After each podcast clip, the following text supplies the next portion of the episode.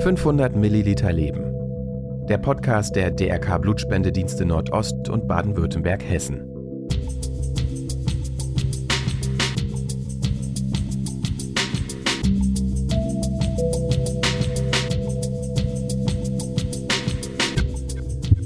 Für mich ist letztendlich immer ein Argument, dass eben Blut nicht künstlich herstellbar ist.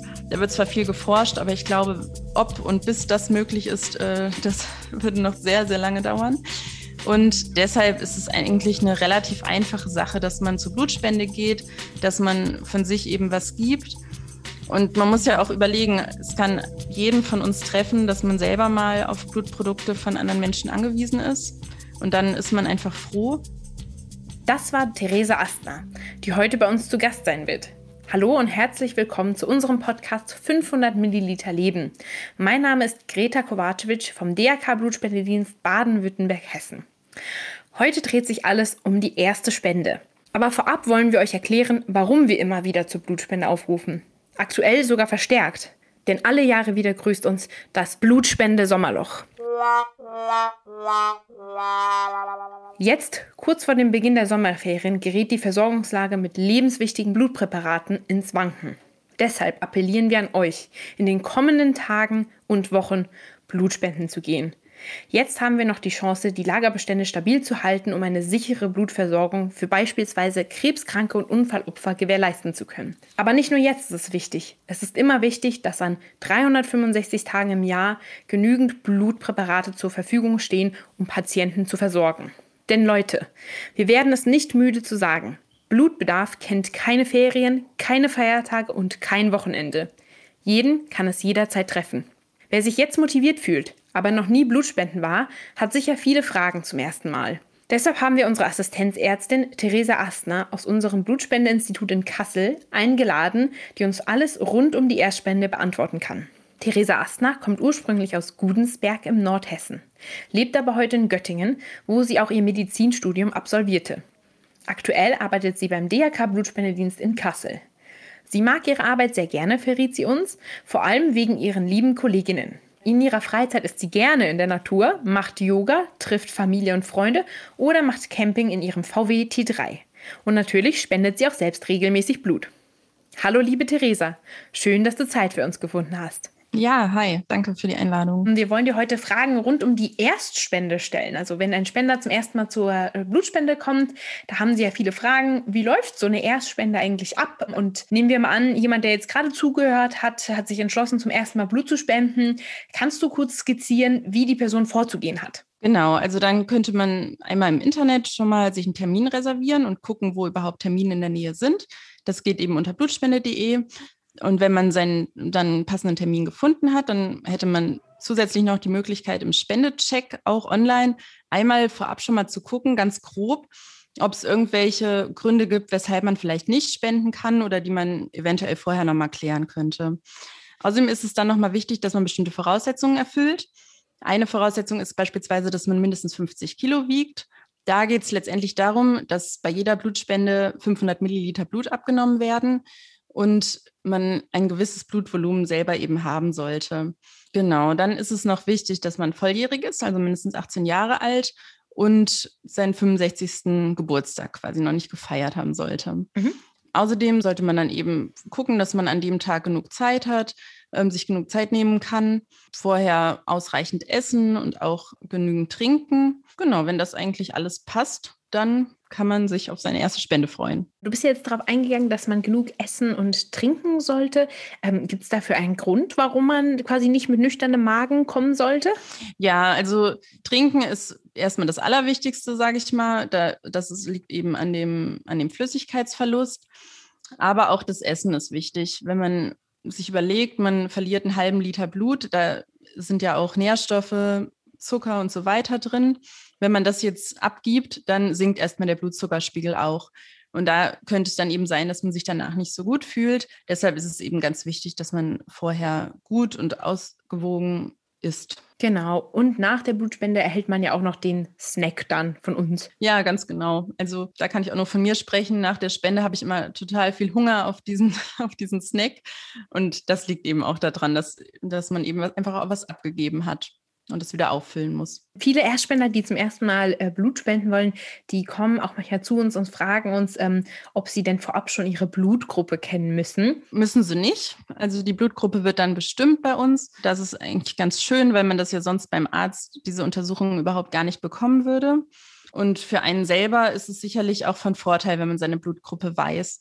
Außerdem ist es vielleicht auch ganz, ganz gut zu wissen, okay, ich habe vielleicht eine seltene Blutgruppe, das können nicht so viele Menschen bekommen. Und ja, man erinnert sich dann vielleicht nochmal eher dran, dass man doch häufiger oder regelmäßig zur Blutspende gehen muss. Genau, obwohl ich da auch immer eigentlich allen sage, dass jede Blutgruppe wichtig ist, also nicht nur seltene Blutgruppen. Auch wenn man eine häufige hat, dann gibt es ja auch viele Menschen, die eben genau Blut in dieser Blutgruppe brauchen. Und deshalb sind eigentlich alle Blutgruppen ganz wichtig. Man kann auf unserer Webseite natürlich auch immer im Blutgruppenbarometer nachschauen, wie die aktuelle Vorräte sind. Aber du hast es schon sehr schön gesagt, alle Blutgruppen sind immer wichtig. Genau. Und nehmen wir mal an, der Spendecheck gibt tatsächlich grünes Licht, sagt, man kann spenden. Der Termin ist dann auch reserviert und die Person erscheint dann. Wie geht es dann weiter? Also was kommt auf den Erstspender zu? Genau, also da würde man jetzt sich einmal, einmal anmelden. Da ist es wichtig, dass man einen gültigen Ausweis dabei hat und bekommt dann vorne an der Anmeldung den Fragebogen, den man dann in Ruhe ausfüllt. Da kann man auch noch mal was bei trinken. Das ist eben ganz gut, dass man einfach da ganz in Ruhe sich hinsetzt und die Fragen einmal durchgeht. Und wenn man da soweit ist, dann würde man weitergehen zum Laborplatz. Am Laborplatz wird dann einmal ein kleiner Fingerpieks gemacht. Da wird aus dem kapillaren Blut der Hämoglobingehalt bestimmt. Außerdem wird noch die Temperatur gemessen wenn man damit fertig ist, dann wird man aufgerufen und darf dann einmal zum Arzt gehen zur Untersuchung. Beim Arzt würde man dann einmal eben nochmal den Spendebogen mit ihm durchgehen gemeinsam, gucken, ob da noch irgendwelche Fragen offen sind, ob man da noch irgendwas klären muss. Der Blutdruck wird einmal gemessen. Und bei der Erstspende ist es auch so, dass man sich dann sozusagen immer noch mal ein bisschen mehr Zeit lässt und dem Erstspender halt erzählt, was genau auf ihn zukommt, wie er sich vor und nach der Spende verhalten muss. Also beispielsweise, dass er sich danach einfach noch ein bisschen länger hinsetzt, noch was trinkt, wenn er sich in irgendeiner Form nicht gut fühlt, dass er dann halt sofort immer Bescheid gibt. Es ist ja auch, also jeder muss ja einfach gucken bei der ersten Spende, wie reagiert er so. Und genau, also wenn man da dann alle Fragen geklärt hat, dann kann es losgehen. Super, das klingt doch schon mal gut. Ähm, du hast vorhin auch den Hämoglobinwert erwähnt, der bei der Blutspende gemessen wird. Ich weiß nicht, ob alle unsere Zuhörer wissen, was der Hämoglobinwert ist. Vielleicht kannst du uns noch mal kurz ähm, erklären, was es damit auf sich hat und wieso dieser Wert überhaupt gemessen werden muss oder beziehungsweise warum er für uns wichtig ist? Ja, also der Hämoglobinwert oder das Hämoglobin ist eben der rote Blutfarbstoff im Blut. Das transportiert den Sauerstoff und das kann eben Rückschluss geben, wenn das zu niedrig ist, dass eine Blutarmut, also so eine Anämie besteht. In dem Fall dürfte man nicht spenden. Da geht es letztendlich eben darum, dass man den Spender schützt, dass man guckt. Die Ursachen, wenn der Hämoglobinwert eben zu niedrig ist, die können unterschiedlich sein. Häufig kann ein Eisenmangel dahinter stecken. Das kann eben auch teilweise sein, wenn man jetzt sehr häufig dann spendet, dass dadurch, dass man eben bei jeder Spende dann auch wieder auch quasi Eisen verliert, dass das eben zu niedrig ist. In dem Fall würde man dann einfach mit Eisentabletten oder eisenhaltigen Nahrungsmitteln sich sozusagen den Speicher wieder ein bisschen aufbauen. Es muss halt jedes Mal vor der Spende einfach geprüft werden. Dadurch, dass man dann Blut abgibt, mhm. dass sozusagen der Wert dann nochmal sinken würde, haben wir halt unsere Grenzwerte, die dann etwas höher auch angesetzt sind, um dem Spender da eben in keinem Fall in irgendeiner Form zu schaden. Ah, super. Ja, ich habe das war jetzt für alle verständlich und da kann sich jetzt jeder auch was gut darunter vorstellen. Super spannend auch noch. Vielen Dank. Wir haben jetzt ja schon mal kurz ein bisschen über Blut gesprochen und auch über die Blutgruppe. Äh, tatsächlich wäre noch eine andere Frage, die uns tatsächlich oft gestellt wird. Wie lange ist Blut eigentlich haltbar? Kannst du uns dazu etwas sagen? Genau, bei der Haltbarkeit muss man differenzieren. Also das Blut, was gespendet wird, wird dann in seine Bestandteile aufgeteilt und dann nochmal einzeln, sage ich mal, verpackt. Mhm. Da ist es halt so, dass die roten Blutkörperchen dann 42 Tage haltbar sind. Dann hingegen die Thrombozyten, also die Blutblättchen, die auch für die Blutgerinnung mit zuständig sind, die sind nur vier Tage haltbar. Genau, das ist ja tatsächlich eine gar nicht so lange Zeit, weshalb es ja auch immer sehr wichtig ist, dass äh, immer genug Blut vorhanden ist. Ja, wir haben ja jetzt schon so ein bisschen darüber gesprochen, wie so eine Blutspende abläuft, wie sie skizziert ist. Jetzt gibt es natürlich aber immer auch ein paar Kriterien, ähm, die eine Blutspende etwas hinauszögern. Zum Beispiel ist noch ein bisschen die Frage, wenn man tatsächlich schwanger ist oder stillt, dann kann man ja zum Beispiel nicht Blut spenden. Genau, also wenn man schwanger ist, dann ist es eben erstmal so, dass man sich dann auf sein Baby konzentriert. Wenn man dazu noch stillt, dann gibt man ja dem Baby auch nochmal Nährstoffe und Flüssigkeit. Und es ist eben immer so, dass man während der Stillzeit nicht spenden darf. Und auch nach einer Schwangerschaft muss man mindestens sechs Monate warten, bis man dann eben wieder zur Spende zugelassen wird. Und nach dem Stillen ist es im Prinzip so, wenn man dann abgestillt hat und sich gut fühlt, dann darf man direkt auch wieder spenden. Wie ist es eigentlich? Ähm, auf dem Fragebogen wird ja auch erwähnt, ob man schon mal äh, schwanger war. Muss man denn vergangene Schwangerschaften erwähnen? Ja, genau. Das ist ganz wichtig. Das ist auch eine Frage. Also da geht es eben, bei uns wird dann speziell gefragt, war man jemals schwanger? Das wird leider auch manchmal überlesen. Da geht es im Prinzip darum, dass bei jeder Schwangerschaft ähm, Antikörper gebildet werden können, die der Frau selber dann nichts machen, aber die bei einer Blutspende dann dem Patienten, der die Blutprodukte bekommt, dem unter Umständen schaden können. Und deshalb ist es eben ganz wichtig, dass Schwangerschaften angegeben werden. Hier auch nicht nur die ausgetragenen Schwangerschaften, sondern genauso zum Beispiel ein Schwangerschaftsabbruch. Mhm. Das muss eben auch mit angegeben werden. Ah, genau, weil sich die Antikörper ja schon gebildet haben könnten, richtig? Genau, ganz genau, genau ja. Mhm. Dann, das bringt mich tatsächlich auch schon zur nächsten Frage. Wir haben ja kurz schon ein bisschen über den, den Fragebogen gesprochen. Wir kriegen natürlich auch oft die Frage, warum man, muss man diesen Fragebogen eigentlich überhaupt auf dem Termin ausfüllen? Und natürlich auch von Leuten, die noch nie gesehen haben, was wird da eigentlich genau abgefragt? Ja, also den Fragebogen, das ist letztendlich vorgegeben. Also der Inhalt, was da letztendlich alles drinstehen muss. Das ist gesetzlich geregelt. Da haben wir eben auch Vorgaben quasi von unseren Oberbehörden, die das vorgeben. Wir können das im Einzelnen dann noch individuell ausformulieren, aber der Inhalt letztendlich ist eben vorgegeben und muss abgefragt werden. Bei den Fragen geht es darum, dass man auf der einen Seite eben den Spender schützt und auf der anderen Seite den Empfänger, also der, der die Blutprodukte dann bekommt, dass der eben auch eine höchstmögliche Sicherheit hat, dass eben mit dem Blut einfach alles gut ist. Genau. Und die andere Frage war noch, welche welche Fragen da so abgehandelt werden. Mhm. Ne? Ähm, genau, also da, das ist eigentlich ein ganz breites Spektrum. Letztendlich auf der einen Seite sowas wie Risikoverhalten, ob irgendwelche Eingriffe oder Untersuchungen in letzter Zeit vorgenommen wurden. Da geht es um den Infektionsschutz dann für den Empfänger. Dann aber auch, genau, das Gewicht wird abgefragt, ob man eben mindestens diese 50 Kilo wiegt.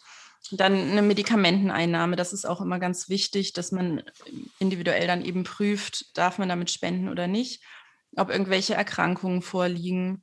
Also das ist eigentlich ein ganz, ähm, ganz breites Spektrum. Oder eine andere Frage ist auch noch genau zur Schwangerschaft, also was wir eben gesagt haben, oder ob man nach der Spende jetzt in irgendeiner Form ähm, beruflich vielleicht in der Personenbeförderung oder so tätig ist, also dann andere Personen gefährden könnte. Da muss man eben auch gucken. Also da wird mhm. letztendlich auf ganz viele Dinge eingegangen. Genau. Es gibt ja auch eine Frage zu zum Beispiel Tätowierungen und Piercings. Mhm. Vielleicht kannst du da auch noch mal kurz was zu sagen?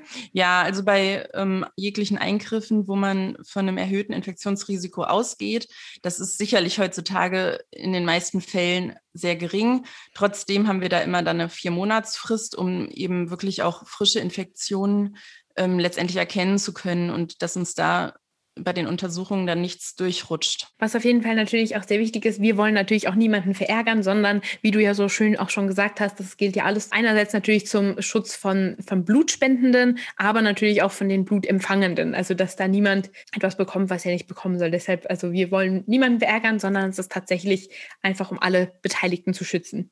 Du sagtest vorhin auch schon, dass man ausreichend gegessen und getrunken haben sollte vor einer Blutspende. Gibt es etwas Bestimmtes, was man vorher essen oder beziehungsweise vermeiden sollte? Ähm, letztendlich ist es wichtig, dass man, dass man ausgewogen sich ernährt vorher. Ähm, sowas wie Alkohol sollte man jetzt nicht trinken, speziell. Und ansonsten geht es da ja darum, auch den Flüssigkeitshaushalt eben schon mal möglichst vorher gut aufzufüllen, weil man dann 500 Milliliter Blut spendet. Und wenn man jetzt nüchtern kommen würde, wäre das eben auch einfach nicht gut, weil in dem Blut natürlich auch Nährstoffe und Zucker enthalten sind und der Blutzuckerspiegel dann natürlich auch sinkt. Und wenn der ohnehin schon niedrig ist, dann kann es auch sein, dass man das dann eben nicht so gut verträgt mit der mhm. Blutspende. Mhm. Wie ja. sieht es zum Beispiel aus mit dem Thema Rauchen vorher und nachher? Ist das, ähm, sollte man darauf verzichten?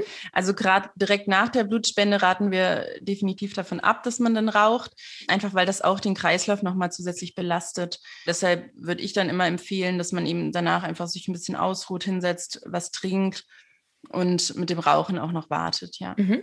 Wir werden auch oft gefragt, ähm, was man bei Medikamenteneinnahme und Blutspende beachten muss. Ähm, Gibt es zum Beispiel eine Faustregel für Antihistaminika, Verhütungsmittel und Antibiotika oder ist das immer individuell? Also es ist relativ individuell. Man kann jetzt schon pauschal sagen, Antibiotika zum Beispiel ist es in der Regel vier Wochen, dass man nach der letzten Einnahme nicht Blut spenden darf, obwohl es da dann auch wieder Ausnahmen gibt. Verhütungsmittel sind an sich kein Problem letztendlich ist es uns wichtig, dass man es angibt. Die Frage wird auch auf dem Spenderfragebogen eben gestellt, dass man sich vielleicht auch vorher seinen Plan schon mal mitnimmt, beispielsweise ähm, Blutdrucksenker. Das nehmen eben auch viele, viele Menschen ein. Das ist kein Problem für die Blutspender, aber es ist halt wichtig, dass man es mit angibt. Also es schließt eine Medikamenteneinnahme also nicht unbedingt vor der Blutspende aus, richtig? Ja, richtig. Also es kann sein, dass man da nicht Blut spenden darf. Dann liegt auch oft noch die Grunderkrankung vielleicht dahinter, dass die eben Grund ist, dass man nicht spenden darf. Aber pauschal, dass man, nur weil man Medikamente einnimmt oder vielleicht mal vorher ein Schmerzmittel genommen hat, dass man da nicht spenden kann, das ist so, also das ist nicht der Fall. Also wir empfehlen dann tatsächlich auch immer, wenn tatsächlich Rückfragen sind, das hattest du ja auch schon kurz erwähnt, dass äh, man einfach Rücksprache nochmal mit unserer telefonischen Hotline hält. Die Nummer von unserer Hotline ist die 0800 11 94911 und unsere Kolleginnen und Kollegen beantworten euch alle weiterführenden Fragen, die ihr noch habt. Blutspenden ist ja auch ähm, so eine Art kleiner Gesundheitscheck. Neben dem Bluthochdruck und dem Hämoglobinwert, den wir ja schon erwähnt haben, wird das Blut ja auch noch auf Infektionskrankheiten getestet. Ähm, kannst du uns da kurz erklären, was eigentlich genau untersucht wird? Ja, also genau, im Blut wird auf Hepatitis untersucht, auf HIV. Syphilis wird untersucht, dann auch das Zytomegalivirus, saisonal dann noch Westnilfieber. Also mhm. es ist eine ganze Palette, wie man sieht.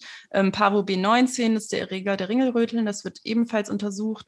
Und die Blutgruppe wird eben noch bestimmt. Also dann, das hatten wir ja vorher schon gesagt, genau. Super, aber es ist ja auf jeden Fall eine ganze Palette, was da getestet wird. Und ähm, wie mhm. ist es? Also sollte etwas nicht stimmen, wie schnell wird man dann informiert? Man wird eigentlich umgehend dann informiert. Also sobald es eben feststeht, wird der äh, Spender dann kontaktiert. Genau. Mhm.